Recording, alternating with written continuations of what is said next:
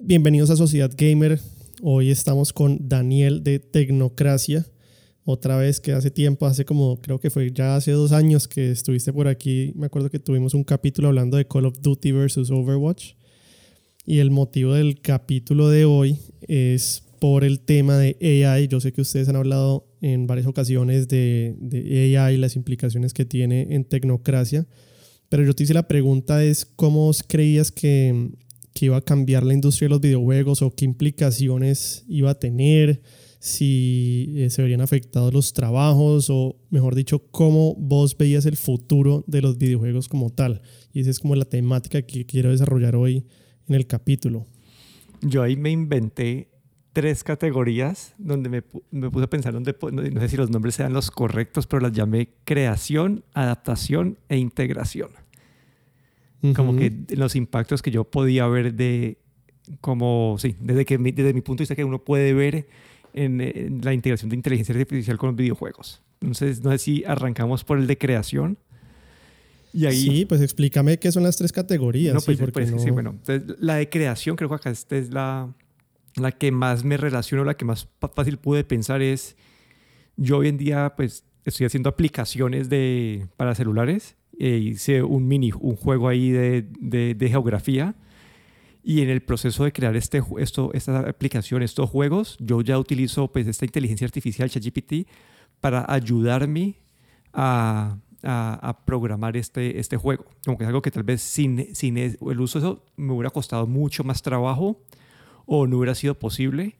Y entonces si extrapolas un poco aquí, no solamente vas a poder la inteligencia artificial no solamente te va a ayudar a programar, pero también te va a poder ayudar a generar el arte, generar la música, como que tener muchas cosas que un, un indie developer o que alguien pequeño le estaba por fuera de su alcance, van a poder tener herramientas para que generar un juego de mucha más alta calidad con muchos menos recursos. Entonces, como que el primer punto que yo quería era este de creación, que es que va a facilitar, facilitar como tener productos mucho más, eh, más avanzados con, sí, con menos recursos. Como que ese es el primer punto. Y en ese punto de creación, porque yo entiendo lo que me decís, digamos, para lo que vos hiciste del juego, ¿cómo usabas ChatGPT específicamente? Es decir, le pedías a ChatGPT que te hiciera código para hacer algo o, cómo lo usabas exactamente. Para mí es como, yo, listo, yo tengo la idea, digo, necesito ayuda, estoy haciendo una aplicación en Swift, quiero eh, mostrar... O sea, vos le decís esto a ChatGPT, estoy haciendo una aplicación en Swift. Ajá, quiero que mostrar un mapa y en este mapa que cuando el usuario haga clic eh, salga un círculo. Entonces eso, te genera un código y a partir de ahí empezás como a iterar y algo que me hubiera tocado como que como que la, la forma anterior de hacer esto es entrando buscando en Google Stack Overflow, pero vos nunca encontrabas tu pregunta exacta o casi nunca. Entonces, eh, sí, entonces como que te tocaba buscar mucho e interpolar entre diferentes, entre diferentes preguntas. Como que alguien preguntó algo parecido, otra persona preguntó algo parecido, te tocaba como que vos ir a mezclar esas dos, esas dos respuestas para aplicarlo en tu, en tu programación. Entonces es una forma de, de que sea mucho, mucho más rápido el desarrollo.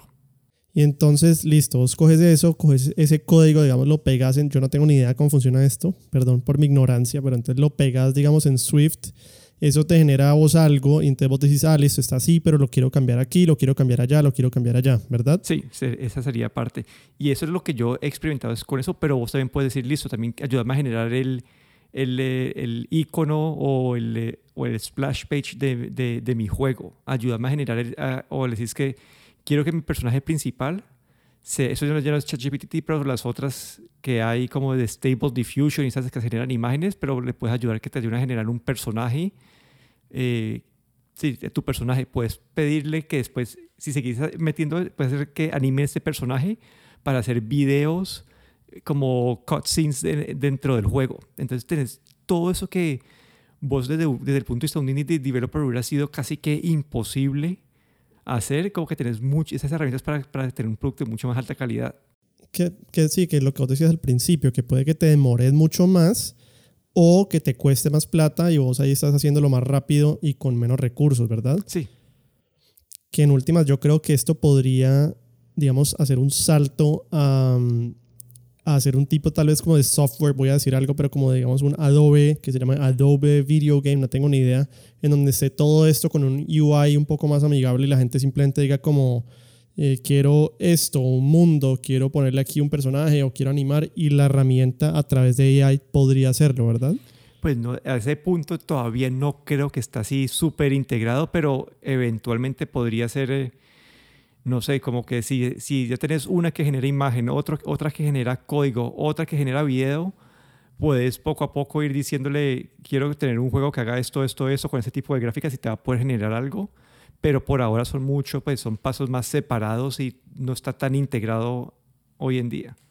Pero lo ves haciéndose en un tipo de frontend así, o sea, como de eso todo integrado para sacar como un paquete entero de que alguien diga, hoy quiero diseñar videojuegos y no sé mucho de código y no sé mucho de dibujar y no sé mucho de animación. Entonces yo puedo usar esta herramienta para hacer un videojuego, ¿verdad? ¿O no, o no crees que sea posible? O sea, ¿no crees que vayamos para allá? De que, es posible, pues sí, pero todavía estamos, yo creo que estamos lejos. Como que todavía no estamos, tan, no están, ya estoy, sería una extrapolación como que mucho, mucho más lejana de lo que podrías hacer como con las herramientas que tenés hoy ahí medio disponibles. Ok, bueno, entonces ese es el primer eh, eslabón, ¿no? La de creación. Sí, el segundo que tenía era el de adaptación. No sé si la palabra correcta, tal vez ahorita la puedes cambiar vos, pero este fue lo que me inventé. Y esta es la que yo decía, listo, vos puedes usar inteligencia artificial para estos juegos que hablan vos y Luis aquí a cada rato, que tienes estos, estos mundos, puedes usar inteligencia artificial para ir, no sé, que te vaya generando en un juego simple 2D, que te vaya generando un mapa aleatorio o un mapa que se vaya adaptando, no sé si si vos ves que el, jugador está, eh, está jugando, pues está pasando el juego muy fácil, le puedes ir generando lo que siguiente que se viene en el mapa, en el, en el mundo, en el juego, lo puedes adaptar para que sea más difícil o, o, puedes usar esa inteligencia artificial para, para generar diferentes escenarios y que se vaya adaptando como que al gameplay que está en ese momento. Entonces es más esta, es adaptar el juego a, a diferentes cosas, a lo que al, al jugador, a adaptar el juego a, al medio ambiente, como sí, que los mundos pueden ser generados automáticamente, pues que sean generados por inteligencia artificial hasta cierto punto. Entonces, este es el segundo punto que no sé si es el correcto, como que cómo, adapta, cómo usar la inteligencia artificial para adaptar tu juego a, a diferentes, sí, a diferentes eh, drivers, no sé cuál es la palabra. Mejor dicho, como volver el videojuego como tal, lo que lo compone, entre comillas, más inteligente, ¿verdad? Y en el sentido de más inteligente, porque digamos lo que, lo que dijiste vos primero de los mundos hechos aleatoriamente, pues eso ya existe, ¿no? Lo que son los random generated worlds. Em, bueno, pero era, es, como ese concepto, pero que no sean aleatorios, sino que se vayan adaptando a ciertas características. Ya, por eso, volver el videojuego un poco más inteligente. Exacto, sí, como que sería tener esas funciones que, que, que generalmente son random o ya están como súper, son súper fijas, tener que meter este, este factor extra para que, sí, para, o, asumo que pues con el punto ideal que el de que el juego se vuelva mejor. No sé, si, yo imagino, pues yo no tengo tanta experiencia en videojuegos como la tuya, pero yo imagino como que, no sé, el típico Pokémon Red, y si vos vas y en tu primer caminito le estás ganando a todo el mundo y, y no, como que estás pasando demasiado rápido, tal vez como que meter como, no sé, eh, meter más piedras en el camino, te tengo que cambiar tu, tu trayecto para poder eh, para que jugues más o cambiar el, el tipo de Pokémon que van saliendo basado en el en cómo es como en cómo está tu, tu, tu set de Pokémon en el momento. Entonces así hacen que sí, van cambiando la, la, dificultad o el juego en sí mientras el jugador va avanzando.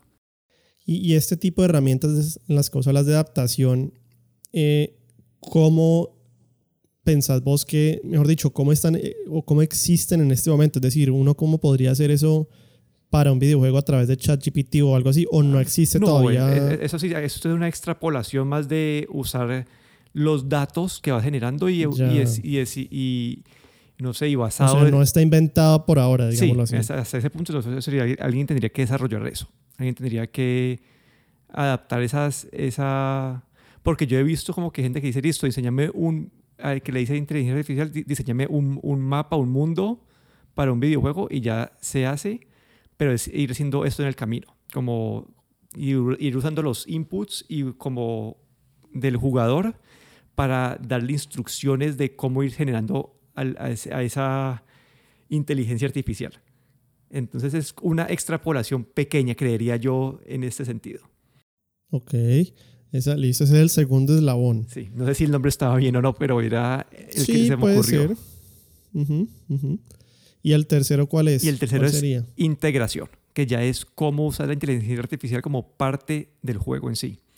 Entonces esto lo puedes ver hoy en día ya está hasta cierto punto cuando juegas contra contra, contra un- el computador en un, en un videojuego es técnicamente es inteligencia artificial usualmente pues súper básica pero podrías llegar a un punto donde que la que el, el chat que la interacción lo que está diciendo el personaje como que está siendo gener- generado basado en el input del jugador entonces se vuelve mucho más dinámico eh, también puedes hacerlo, no sé, como que para, sí, generar di- diferentes cutscenes, hacerlo mucho más dinámico y usarlo en el, en sí, como que parte de la experiencia del jugador. Como que parte ya se ha inventado, que es el, el AI, cuando juegas FIFA contra computadores, o ellos entrenan, ellos a- entrenan con, como al AI basado en, en, eh, en diferentes juegos y así ellos van respondiendo dependiendo como que cómo está jugando el oponente, ellos van cambiando, Ujú. van Que reaccionando. Eso se, se, se adhiera un poco a la, a la anterior, ¿no? A la adaptación. Sí, solo, sí, solo que para mí este es como, el otro es como, eh, como el, el juego en sí, este es más como, no sé cómo decirlo, como que, como, sí, diferentes, como cuando estás en un- juego de historia y llegas a una, a una ciudad nueva y te toca hablar como con 40 mil personas y te sale el mismo, el, todos te dicen exactamente lo mismo cada vez que Mm, juegas el ya. juego, eso podría ser más dinámico basado en cómo llegaste a, ese pueblo, cómo lleg- que tener, como que en qué nivel es el jugador, si es como que en diferentes factores puedes ir ajustando y se vuelve una experiencia como que mucho más única y diferente cada vez que lo jugas el juego. Ujú. Sí, sí, sí. No, y también hablando ahí es, es, es del tema de que, de que, digamos, últimamente los, los juegos cada vez se han vuelto más costosos de producir, eh, pero tal vez con AI sea, por ejemplo, no le toque a alguien escribir todos los diálogos de todos los textos en un juego como un Skyrim, pues un Elder Scrolls así gigantesco. Mm, Hay alguien, hay un equipo de gente que les toca escribir todas las líneas de texto de todos los personajes que vos te puedes encontrar. Así vos nada más hables con cinco personajes, ellos igual tienen que hacer las líneas de texto para los otros 4.995 personajes que hay en el juego. Obviamente con ella hipotéticamente podría eh, abaratar costos y agilizar procesos también de esto de, generar, por ejemplo, solamente texto, ¿no? que es como lo más básico, pero es un trabajo que, que requiere mucho, mucho tiempo eh, y esfuerzo, pues, y manpower y de todo. Sí, como que ese, es- ese es el que yo me imaginaba como, sí, como que todas esas líneas de texto, obviamente hay parte de arte detrás de eso, como que vos crees que, eh, que lo que está diciendo esté como tenga un... eh, se, me se me fue la palabra, pero que, que, todos, que todos los mensajes, como hablan toda la, todos los personajes, tengan como un cohesion, como entre ellos Sí, cohesión. cohesión, pero, pero la inteligencia artificial te, ayudaría tal vez a adaptarlo al, al jugador también un poco. Entonces, no sé, eso y, y generar pues diferentes tipos de, no sé, de vestimentas, de diferentes, pues ir variando más el juego, volverlo, sí, como que todo esto es volver el juego más dinámico, no solamente en la parte del mundo, sino que también lo que te van, como que en lo que va viviendo el jugador. Pero sí, creo que ya ahora que pensando bien, ese, el punto 2 y 3 están bastante unidos. Sí, unidos. A mí, a mí con lo que decís, por ejemplo, digamos, de esto de generar nuevas vestimentas y todo eso, que, que otra vez en la parte monetaria, y ahí quiero entrar como al tema de, de, cómo va a impactar, eh, eh, digamos, a, a la industria, como a, los, a la gente que trabaja en la industria. Me recuerda un poco, por ejemplo, ahorita con Overwatch que pusieron el, el famoso Battle Pass que está saliendo en todos los juegos. Y entonces ellos cada temporada nueva tienen que agregarle pues que el, el nuevo, la- el- los nuevos skins para los personajes, los nuevos sprays, esto, esto y esto y lo otro. Y entonces en últimas es lo que hablamos hace un tiempo, que Overwatch antes uno pagaba 60 dólares y vos ya tenías casi que el juego completo y todo era un added extra. Si vos querías comprar las monedas para las loot boxes. Y que esto pues obviamente a una compañía que hace un juego y tiene que mantener los servidores y sacar contenido nuevo y mapas nuevos pues no es digamos monetariamente muy atractivo pero con un AI que le esté generando a ellos cada tres meses un nuevo Battle Pass de contenido para los jugadores y que ellos no tengan que hacer mucho más que simplemente supervisar que las cosas que hizo el AI estén bien hechas, pues me imagino que será mucho más atractivo en la parte pues de, de ganancia monetaria, ¿no? Sí, yo, yo todavía tengo como un... No sé si lo... Porque igual, yo creo que es un buen punto de partida para, para, no sé, para un Battle Pass, para una compañía que tiene como su, su marca tan, tan, tan, tan protegida. Yo la usaría como un punto de partida, pero así como generar todo el todo generar todos sus skins como súper feos como que nada que ver digamos sí por eso a ciegas no pero pero por eso sí es un punto de partida exacto hace un skin y uno dice ve mira este skin que hizo está chévere está basado en no sé en un, en un imperio galáctico es una vaina como de Star Wars chévere listo entra alguien que sabe de eso y dice mira el skin está chévere pero pues, o sea, es ilógico que esta persona tenga un sombrero como zapato, digámoslo así, pues. Y ahí entraría la persona como a editar un poco el skin, pero pues se ahorra un montón de trabajo que, que antes le hubiera tocado hacer desde cero. Sí, no, como para ese punto sí, sí está bien.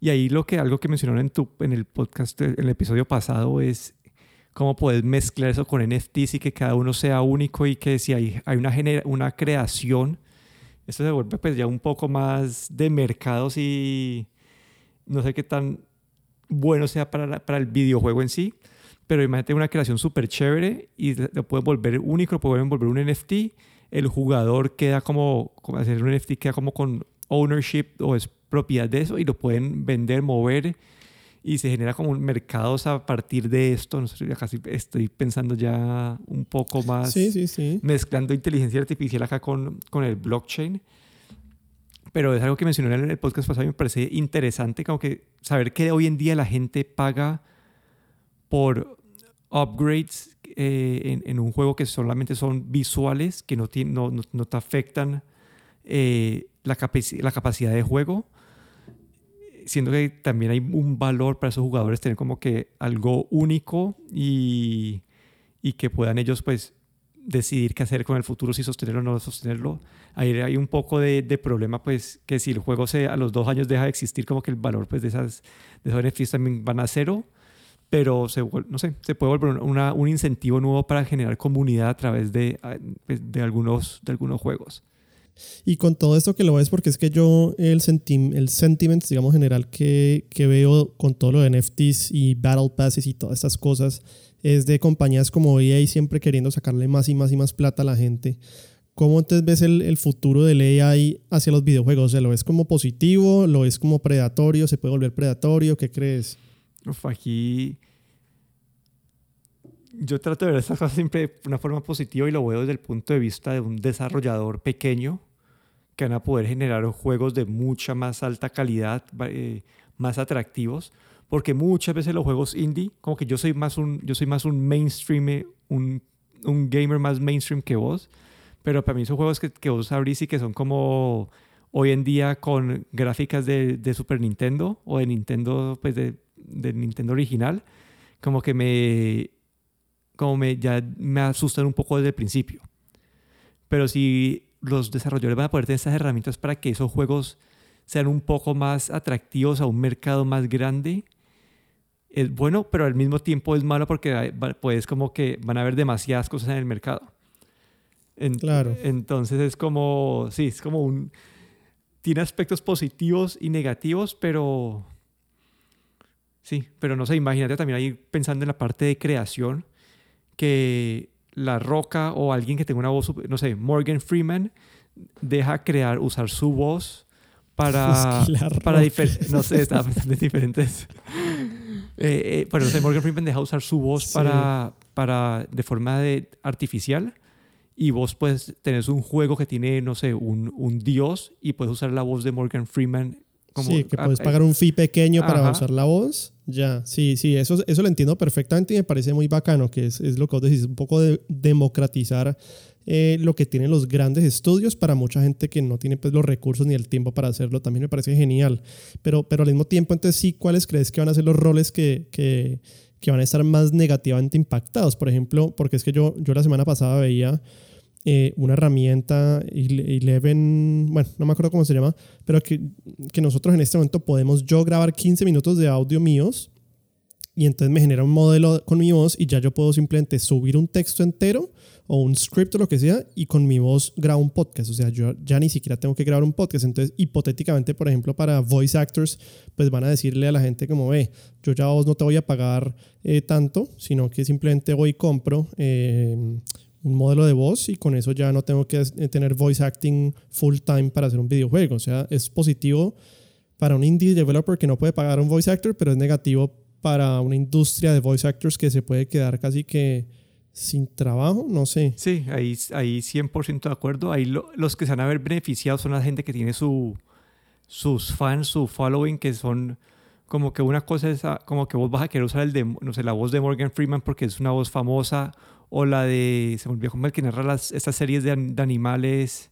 Sí, em, Sir David Attenborough. como que si vos tenés esa voz, como que ese tiene un valor plus. Pero si, vas a usar una voz genérica, esas personas como que la puedes, si tienes una voz automatizada como que no, que, que es royalty free, pues ahí esas personas que están en el medio, esas personas que tienen como algo súper reconocible, se puede, no sé, sí, acá hay, acá hay riesgo y, y, y, no sé, ahí es parte también del arte que se va viendo afectado. Como que ese es ¿Cuáles crees que son entonces, por eso te digo, cuáles crees que son los roles que se van a ver más afectados de la industria, como los trabajos? O los que primero se van a ver afectados? Claramente los de voz y, arte. No, pues eso son, pues depende del tipo de juegos, pero los de voz y arte son eh, eh, arte, la gente que los, que escriben los guiones y todo eso. Pues no es ese, ahorita en Hollywood están todos eh, en, strike. en strike y parte de lo que están pidiendo es protección contra, contra la inteligencia artificial. Y es porque, sí, como que aquí es donde democratizas unas partes que ahora cualquier persona puede generar un script para un juego, para una película pero, pero si no tenés el, el, renombre, como que si sos una persona que está en, el medio, como que tu trabajo se ve afectado. Y acá hay unas personas que van a poder, no sé, hay las personas que se van a beneficiar, que la van a usar como una herramienta de su trabajo. Otros que, sí, otros que puede que su trabajo quede reemplazado. Entonces, no, acá hay pros, como que sí, hay partes positivas y negativas. Pros y cons. Toca ver cómo se impacta desde el punto de vista del, del del jugador puede que se vuelva algo como demasiada oferta, como que demasiados tipos de juegos, pero eso puede ser... bueno y malo. Sí, como que tal vez si hay tantos juegos como tal vez otra vez los, los juegos grandes son los que vuelven a, a, relucir y es más difícil para un indie que, que hoy en día un indie pues puede sobresalir porque hay, no sé, 10.000 indies y después si hay un millón ya ese, ser uno de un millón ya va a ser mucho más difícil. Y, y como por último aquí, que es un tema un poco diferente, pero pues obviamente de, de lo mismo, es el AI. ¿Vos cómo lo ves como integra? O sea, vos... O sea, lo que te voy a preguntar es si le ves futuro a VR, ¿sí? Al virtual reality. Y si sí le ves futuro, ¿cómo ves que el AI se puede integrar a, a, eso, a ese virtual reality? Es decir, vos sí crees que, porque, o sea, ahorita lo acabas de mencionar, que dijiste que, mm, que ahorita la gente está pagando sumas altísimas por cosas que son totalmente virtuales. O sea, uno cuándo sería ocurrir uno, uno pagar plata por una camisa digital o por unos zapatos o por un sombrero o por un color de arma. Y, y, la semana pasada o el mes pasado rompió récord en, en los mercados de Counter-Strike o, o, no me acuerdo qué juego, un skin de una pistola como por no sé cuántos millones de dólares. Entonces yo digo, pues la gente está dispuesta a pagar por cosas que son lo menos tangible posibles. Entonces, volviendo a esto, o sea, ¿le ves futuro al VR? Sabiendo esta información que me dijiste, de que la gente está tan entusiasmada de pagar y tener una experiencia con cosas que son digitales, ¿le ves futuro a VR? Y si sí, ¿cómo crees que se puede integrar el AI, el AI a estos mundos de VR? No, ahí sí es... Creo que acá la respuesta es la misma que para los juegos en general en el sentido de que son, simplemente es una forma de consumirlo, un nivel de inmersión diferente. Igual como si la gente paga hoy en día por un skin de Overwatch, la gente podría pagar por, un, por eh, que su avatar en, en, eh, en, en, un juego de realidad virtual tenga una ropa pero, diferente. Yendo, pero, pero yendo más allá, o sea, obviamente todos pagas por el avatar, pero entonces la pregunta es, ¿vas a pagar por un eh, una casa digital, un espacio, un carro digital, vas a pagar por, no sé, un trabajo, un, eh, no sé, un colegio digital. O sea, estoy yo obviamente yéndome pues mucho más al extremo, pero no sé si vos crees que eso sea viable o posible. No, pero pues, es como pagar por, no sé, es, es el, para mí el VR simplemente es una forma de consumir esto de una de manera diferente, pero vos ya pagas por, eh, no sé, una universidad virtual, vos vas a hacer un Coursera, lo que sea, estás pagando esa por un contenido digital. Solamente que si se vuelve, si Coursera te, te ofrece uno que sea en realidad virtual, donde, donde es una clase en vivo con el profesor y básicamente sentís que estás ahí, entonces puede que sea un valor mucho más atractivo. Como que es una forma de consumir este mismo contenido. Igual que, no sé, tener, no sé, que, que una aplicación hoy en día salga para, para PlayStation de amigos virtuales generados de AI listo, chévere, pero puede que en VR eso tenga mucho más valor que te sentís con el, por, la inversión. Entonces, para mí es una, la parte de VR ahí es más independiente desde mi punto de vista de, del, del, del, contenido, como que simplemente es una forma de consumirlo de, de, manera diferente. Y pues vos sos muy positivo con todo esto de AI y todo lo demás, pero si yo te fuera a preguntar cuál es ¿O cuál crees que podría ser, si llegas a pasar, el escenario más distópico y malo posible? ¿Qué te imaginarías con todo esto del AI y los avances? No tiene que ser netamente con videojuegos, pues, pero en general. En, general, pues para mí esto, si nunca te leíste mi librito al parecer, pero ahí... ¿El de, los, el de las 30 páginas? El de las 30 pues, páginas. Sí, sí me lo leí, pero no me acuerdo. Bueno, ahí básicamente es, esto es muy, se volvió muy filosófico ya, pero ahí mi punto de vista es, el AI como lo que y todos estos avances al, nivel que vamos ahorita puede que eventualmente muchos de los trabajos queden eliminados. Entonces la pregunta es cómo haces para que esas personas que no tienen un trabajo, para mí el, punto principal es que mantengan su, su motivación, mantengan su, sí, eso, eso que los mueva del día a día. Porque para muchas personas eso es no sé, la religión, la familia, el trabajo en sí, y al quitarles el trabajo a muchas personas, listo, algunos trabajos nuevos van a crear porque se eliminan unos, pero se, generan, se pueden generar otros, pero hay personas que, que, que este factor de motivación toca ver cómo, cómo lo encuentran. Y creo que para mí ese, es como, listo, la parte, monetaria hay, hay diferentes mecanismos de, de, de compensarlo. Resolver. Ajá, de resolver. Pero para mí la parte de la motivación humana de como que una vida, entre comillas, sin trabajos. Entonces, Pero porque igual este reemplazo de trabajo siempre sucedió en la historia. Es decir, eh, cuando sucedió la revolución industrial, pues seguramente mucha gente se quedó sin trabajo porque ya eh, no tengo ni idea de manejar eh, errands en caballo o sí, pues no iba, no iba a ser así y ya no servía porque había un tren. Entonces, ¿crees que en esta nueva era de AI, o sea, cambie tan radicalmente como en las pasadas para que el reemplazo de trabajo sea mínimo? Es decir, se crean algunos nuevos, pero va a ser tanta la pérdida en un, escenario pues distópico, súper distópico. ¿Crees que va a ser tanto el, digamos, la pérdida de trabajos como para llegar a una situación así?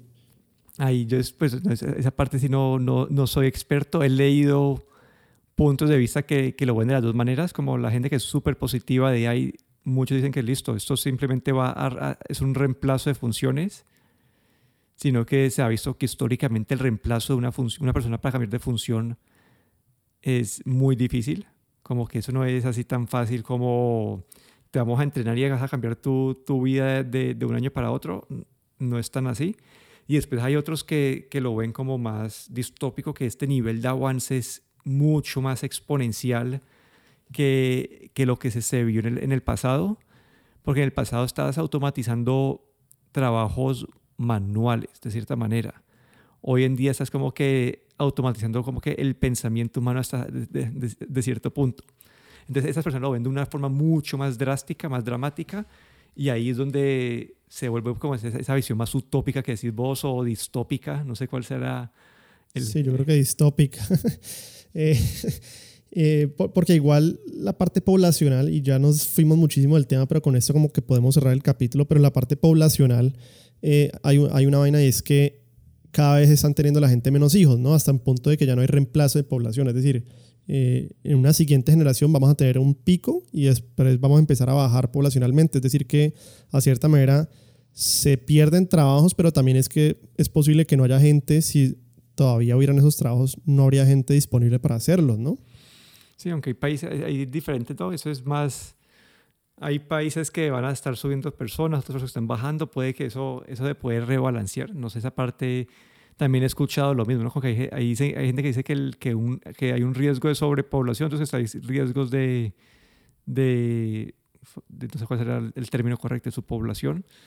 Entonces ahí, ahí, no sé cuál es, la verdad no, no te sé decir, como que ya es una, una extrapolación muy larga, pero lo único que puede hacer uno en el momento es prepararse uno, ir aprendiendo a usar estas herramientas en tu vida para ver cómo te agregan valor.